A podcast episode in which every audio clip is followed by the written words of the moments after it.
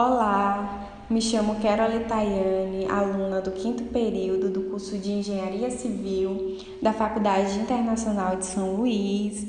Estarei agora gravando um pequeno podcast dividido em dois capítulos é, sobre o tema perda de carga, onde no primeiro capítulo estarei falando, fazendo uma breve introdução sobre o tema e falando sobre perda de carga distribuída.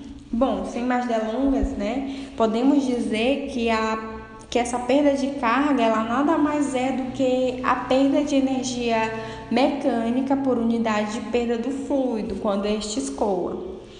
Aí, de acordo com a equação de Bernoulli, a perda de carga ela é representada por ΔH, que nada mais é do que a diferença entre a energia mecânica entre dois pontos consecutivos. E analisando a equação de Bernoulli, primeiramente, Z representa a carga potencial, que está relacionada com um ponto geométrico de um centro gravitacional em relação a um ponto de referência. O P sobre ρ representa a carga de pressão que está relacionada com as forças de pressão no escoamento. E a carga cinética representada aí por V ao quadrado sobre 2G que está relacionada com as forças de movimento do fluido. A perda de carga total, ela é formada por duas parcelas. A primeira delas é a perda de carga distribuída e a segunda é a perda de carga localizada. A perda de carga distribuída, ela é ocasionada pelo atrito entre o fluido e a camada estacionária aderida à parede da tubulação. E a perda de carga, ela ocorre em, em trechos retilíneos da tubulação e também no diâmetro constante. Para se calcular a perda de carga distribuída, temos várias fórmulas, mas vou citar aqui três que são bastante conhecidas, que é a fórmula universal, a fórmula de Chezy e a fórmula de Reis-Williams. E para escolher uma fórmula para esse cálculo da perda de carga distribuída, isso vai depender muito dos dados disponíveis, né? Olá, agora no segundo capítulo estarei falando sobre a perda de carga localizada. Lá no primeiro eu já fiz uma breve introdução sobre o tema e falei sobre a perda de carga distribuída, né? Agora eu vou falar sobre a perda de carga localizada.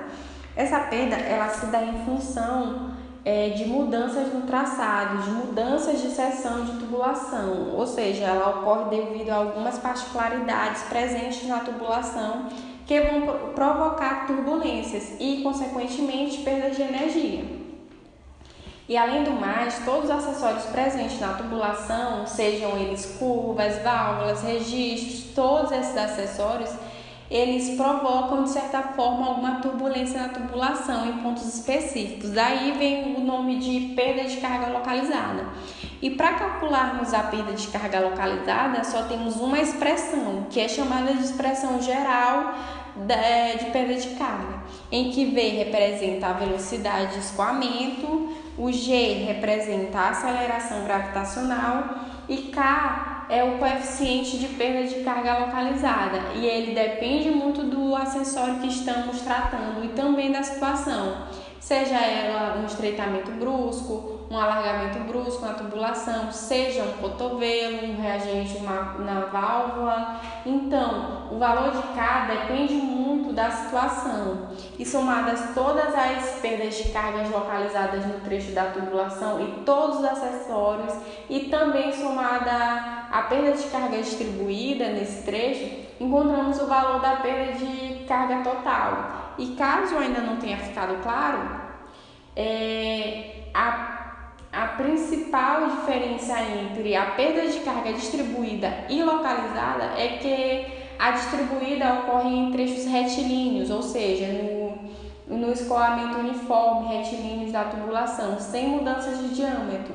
Já a perda de carga localizada ocorre em pontos específicos, devido principalmente à presença de acessórios.